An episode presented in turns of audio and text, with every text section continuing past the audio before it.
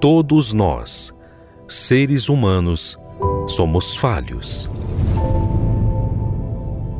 E todos nós sabemos que não há perfeição em nós. Nós precisamos perseverar para nos manter. Mas e Deus? Quem é Ele? Como Ele age? Muitos visualizam Deus como um ser que apenas manda a ordem, mas não conseguem ver quem Ele é. Aprenda conosco a conhecer Deus na sua essência. Como Ele age, como Ele vive e como Ele é. Quem Ele é.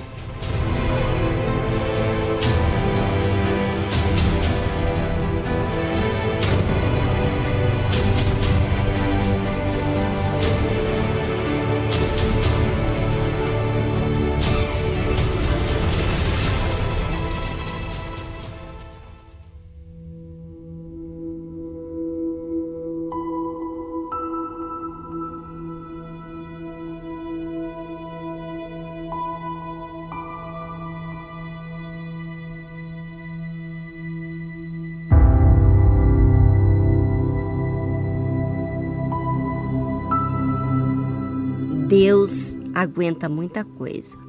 Nós é que não imaginamos. Deus vê tudo que se passa aqui na terra, mas Ele dá o seu tempo e oportunidade para as pessoas entenderem o seu próprio caminho e as suas escolhas, para então Ele possa entrar em cena. Se você observar bem na Bíblia, em Salmos, em outras passagens, em várias passagens, diz que até os céus e a terra esperam pelo julgamento de Deus. E tem outras passagens que também falam dos justos, que clamam por justiça. Ou seja, existe muitos clamores à espera pelo grande julgamento de Deus. Alguns casos, Deus faz justiça diante dos olhos de todos, mas há outros casos que Deus deixa para o fim dos tempos, onde todos darão conta dos seus atos. E sabe uma coisa? Deus não é ansioso.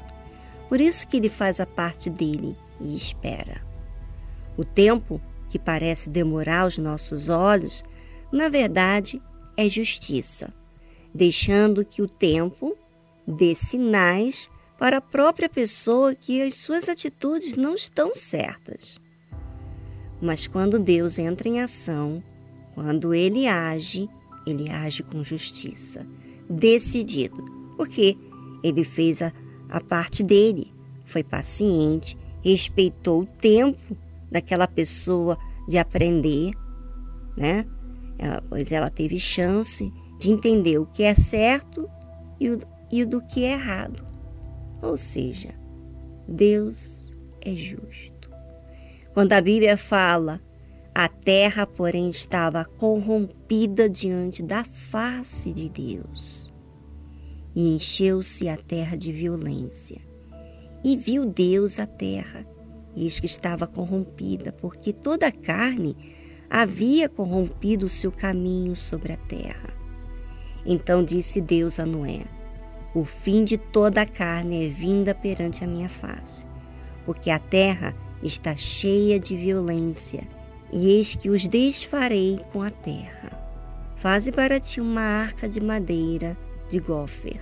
Veja que para Deus é muito agoniante o pecado. Mas quando só existe apenas uma pessoa em toda aquela geração da qual ele pode contar, porque todos os demais se corromperam, então ele então ele orienta Noé o que fazer para se salvar, pois ele destruiria toda a carne juntamente com a terra. Agora, vamos comigo imaginar aqui o que Deus sentiu. Destruir o que ele mesmo fez com tanto capricho para então viver. Você sabe, ele fez tudo isso para viver em um relacionamento com o ser humano. Lembra que tudo que ele fazia ele julgava? Quando ele dizia: E viu Deus que era bom. Lembra? Cada dia que ele criava, ele dizia: E viu Deus que era bom. Apenas o segundo dia ele não disse isso, mas todos os demais ele disse: E viu Deus que era bom. Pois é, tanto capricho, tanta atenção, cuidado com todos os detalhes para que um dia toda a humanidade estivesse agora corrompida, violenta. Gente, o ser humano não quis a oferta de Deus. Desprezou o que era certo para se aventurar no que é errado. E a única forma de poupar o pior, ele teve que fazer uma escolha de destruir tudo para que não viesse gerar mais almas indo para o mesmo caminho. Você acha que Deus queria isso? Claro que não. Jamais. Mas o pecado traz a morte a todos os que não querem mudar.